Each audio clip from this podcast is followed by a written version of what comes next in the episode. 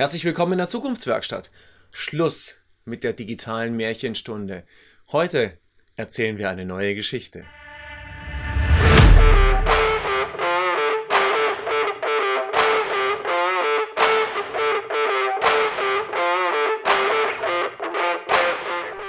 Herzlich willkommen bei der Zukunftswerkstatt, dem Podcast für die digitale Transformation und den gelingenden Wandel bei dem zu weit gehen zum Programm gehört.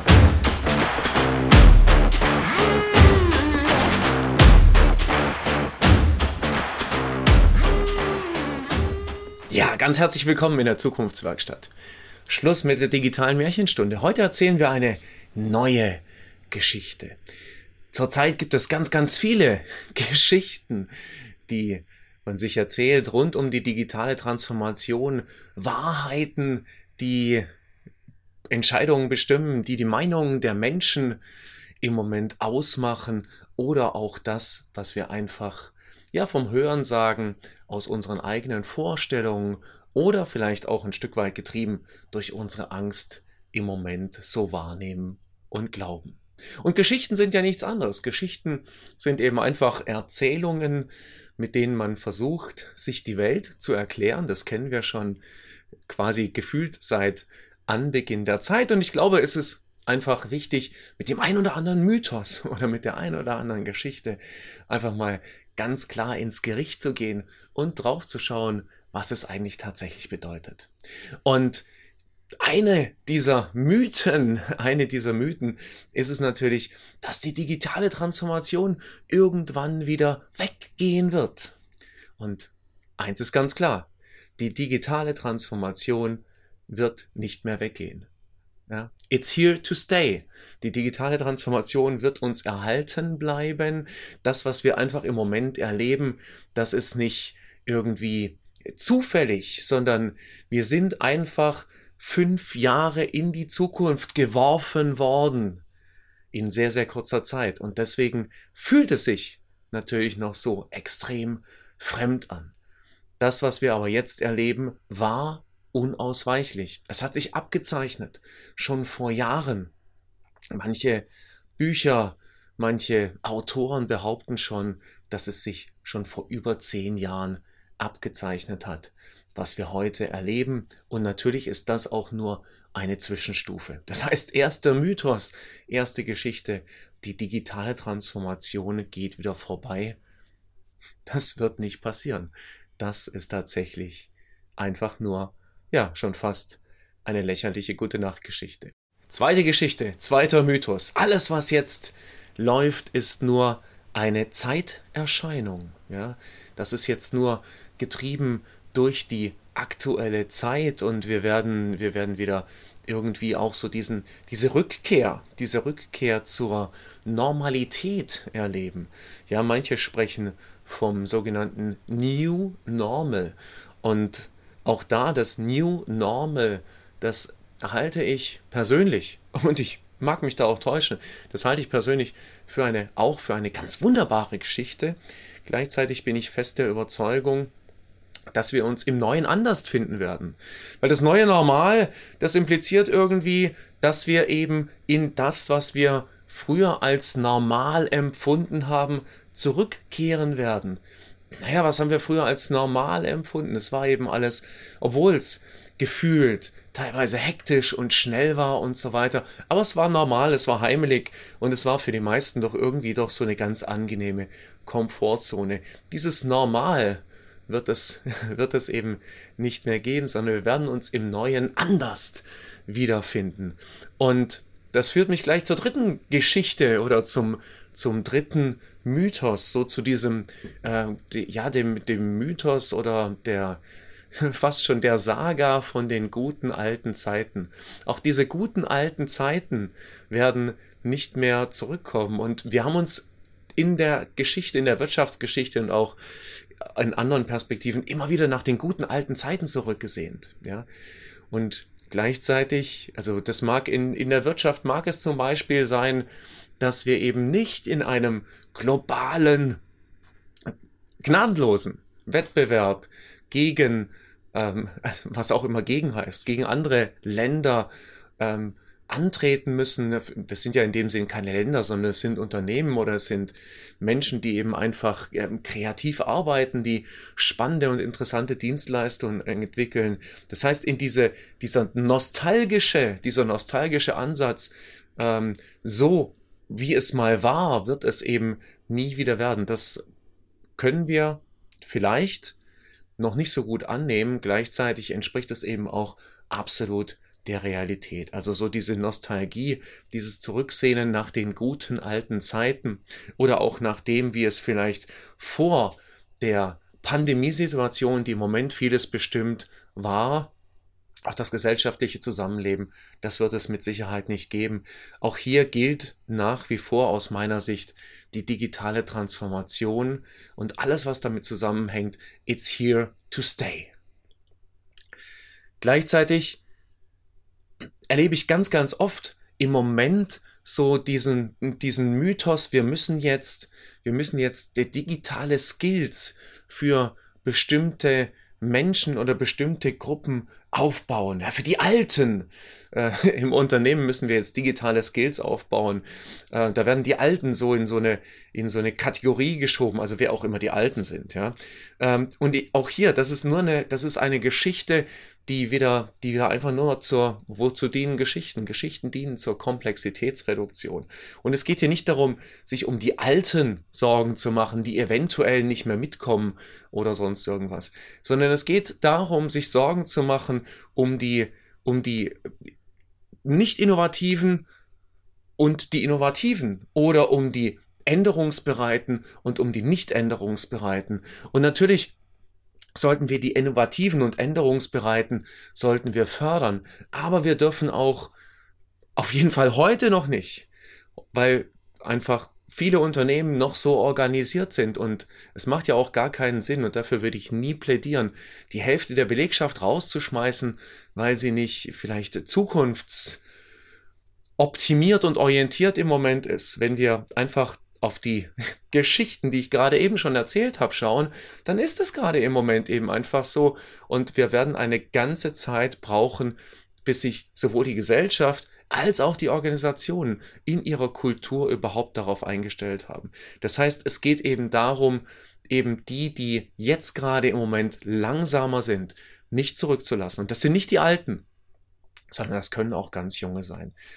Gleichzeitig hat diese Geschichte etwas Wahres. Und zwar die Wahrheit ist, wir müssen ganz dringend digitale Skills aufbauen. Wir müssen ganz dringend die Natürlichkeit des digitalen Arbeitens in die Organisationen bringen.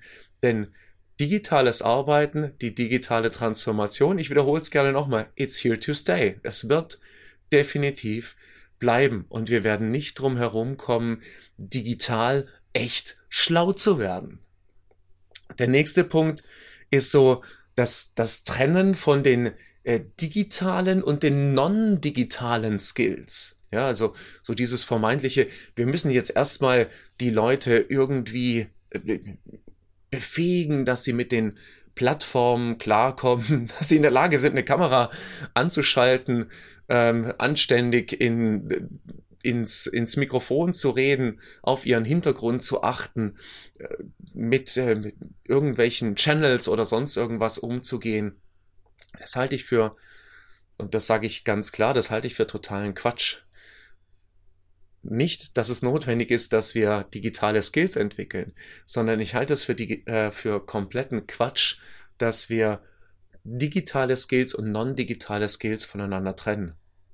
Denn so wie wir sozusagen digital besser werden, so braucht es auch unbedingt die Fähigkeit, sich mit non-digitalen Skills. Und was sind eigentlich non-digitale Skills? Non-digitale Skills ist einfach Zusammenarbeit, Kommunikation, Kooperation, Empathie, alles, was es braucht, sowohl in der Präsenz als auch im digitalen, dass überhaupt etwas funktionieren kann, dass Unternehmen weiterlaufen können, weil man wird nicht alles digital abbilden können. Die künstliche Intelligenz wird nicht alles ersetzen können, ein Glück, sondern es werden weiterhin Menschen zusammenarbeiten, in Anführungsstrichelchen, müssen.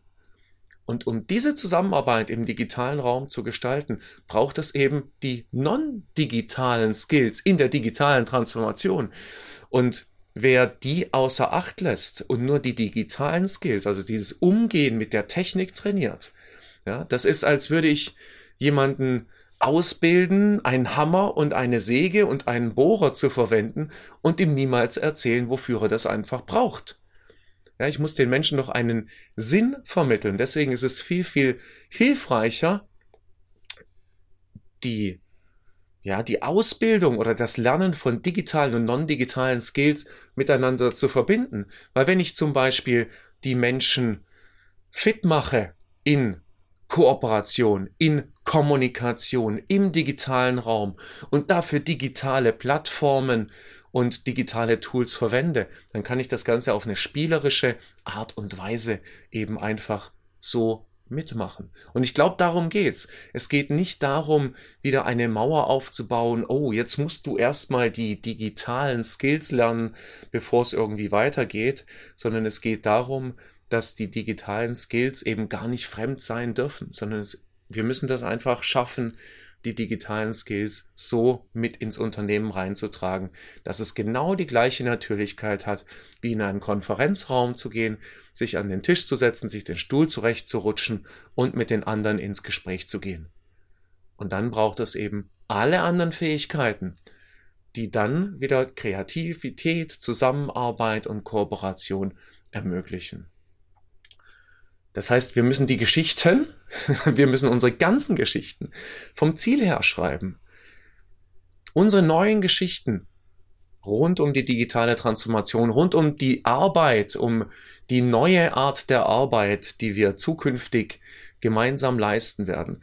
Ob es Kreativität ist, ob es Kooperation ist, ob es Projektarbeit ist. Wir müssen unsere Geschichten vom Ziel her schreiben und den Menschen eben einfach auch Sinn vermitteln. Das wird eine riesige Aufgabe und eine riesige Herausforderung in vielen Unternehmen sein und gleichzeitig ist es der zentrale Punkt, der eben dazu beitragen wird, dass die digitale Transformation nicht als befremdlich erlebt wird, sondern eben als etwas ganz Normales. Und das führt dann eben in die digitale Natürlichkeit. Die digitale Natürlichkeit, die wir brauchen, damit sie mit der Natürlichkeit des Präsenzauftretens, des Präsenzarbeitens einfach Hand in Hand gehen kann. Denn das wird aller Voraussicht nach die Zukunft sein. Es wird diesen nostalgischen Rückblick oder diesen Rückschritt an der Stelle wird es nicht geben. Wir werden digital bleiben, wir werden mit Sicherheit auch wieder Präsenz erleben, doch gleichzeitig digital is here to stay. Das muss glaube ich, die zentrale Botschaft sein und wir sollten nicht aufhören, uns das klar zu machen und das auch in die Kulturen der Unternehmen hereinzutragen. Auch wenn sich viele Mitarbeitende und vielleicht auch viele Führungskräfte das heute noch anders wünschen. Wenn wir aber im Wettbewerb bestehen wollen, und ich glaube, das wollen die meisten Unternehmen, dann werden wir nicht drum herum kommen, genau das zu tun, digital genauso gut zu werden wie wir es eben früher, damals in der Präsenz waren. Das heißt, auch dieses Gefühl, und das wird ja vielfach noch so, ja, als Grund auch genannt, dieses Gefühl des sogenannten Social Distancings. Ja, das heißt also einfach, dass wir uns nicht nahe sein können. Ich halte das für eine unglückliche, für eine unglückliche Wortschöpfung an der Stelle. Für mich für mich ist es eher ein emotionales Distancing. Was meine ich damit? Auch im digitalen Raum können wir uns sozial gut begegnen. Wir können vieles tun. Wir können uns natürlich nicht körperlich begegnen. Das heißt, der Handschlag, das in den Arm nehmen, Küsschen links, Küsschen rechts und das sind, ist auch dann schon das, was geschäftlich noch möglich ist. Das ist natürlich im digitalen Raum nicht möglich. Wir können uns aber empathisch begegnen. Wir können auf die anderen achten. Wir können auf uns achten. Eines ist es auf jeden Fall im digitalen Raum. Heute noch sehr, sehr anstrengend, weil wir es nicht gewöhnt sind, weil viele dieses Arbeiten in die Kamera eben noch als fremdartig empfinden, als sehr ermüdend. Und gleichzeitig alles, was wir in unserem Leben gelernt haben, war am Anfang fremdartig und ermüdend. Manche Sachen haben wir eher abgelehnt. Das waren so die Dinge, die wir in der Schule lernen sollten. Andere haben wir eventuell gerne gemacht. Das war das, was Hobby war und sich vielleicht mit, ähm, mit irgendwelchen anderen schönen Aktivitäten hat verbinden lassen. Und so ähnlich wird es auch mit diesem Ankommen im digitalen Raum sein. Wir werden es irgendwann zu einer gewissen Natürlichkeit schaffen und wir werden es mit Sicherheit auch schaffen müssen, uns emotional zu begegnen, um eben Präsenz und digital beides in Natürlichkeit erleben zu können. Und vielleicht als abschließender Tipp dafür, um nicht einfach nur ähm, sozusagen Vorwürfe zu machen oder ähm, Dinge in den Raum zu stellen, als abschließender Tipp, Natürlichkeit lässt sich einfach dadurch herstellen, dass wir Meetings, dass wir Workshops, dass wir Trainings im digitalen Raum mutig stattfinden lassen, dass wir mit den Menschen in den digitalen Raum gehen, dass wir, wenn wir Meetings und Workshops veranstalten, gegebenenfalls Menschen in der Organisation entweder erstmals dafür ausbilden oder schon ausgebildet haben, die sowas einfach digital mitbegleiten können oder in Trainings, die vielleicht eben die non digitalen, für das Digitale notwendige Skills entwickeln von solchen Trainern oder von solchen Beratern durchführen lassen, die eben das andere einfach gut mit trainieren können, die also mit einer ganz natürlichen Selbstverständlichkeit genau darauf einzahlen, dass eben digitales Arbeiten eine wunderbare Ergänzung zur Präsenz ist und dass das eine dem anderen nicht nachstehen muss und dass beides seinen Platz haben darf. Ich glaube, das ist eine Geschichte, die wir gemeinsam schreiben sollten und ich glaube, das ist eine Geschichte, die sich auch weiter zu erzählen lohnt. In diesem Sinne wünsche ich Ihnen viel, viel Spaß bei der aktiven Umsetzung und sag einfach, seien Sie damit dabei.